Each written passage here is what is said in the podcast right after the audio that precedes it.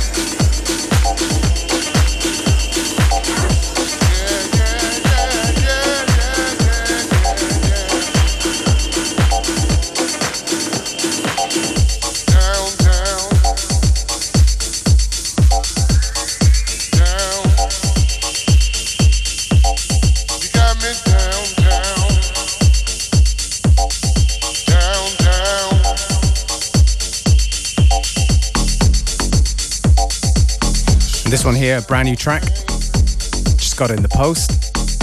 Gary Todd featuring the legendary Mike Dunn. Bring Me Down in a Trust Me Stress and Pain remix. Don't forget to check out our website fm4.orf.at. And of course, FM4 Unlimited on Facebook. Thanks for tuning in.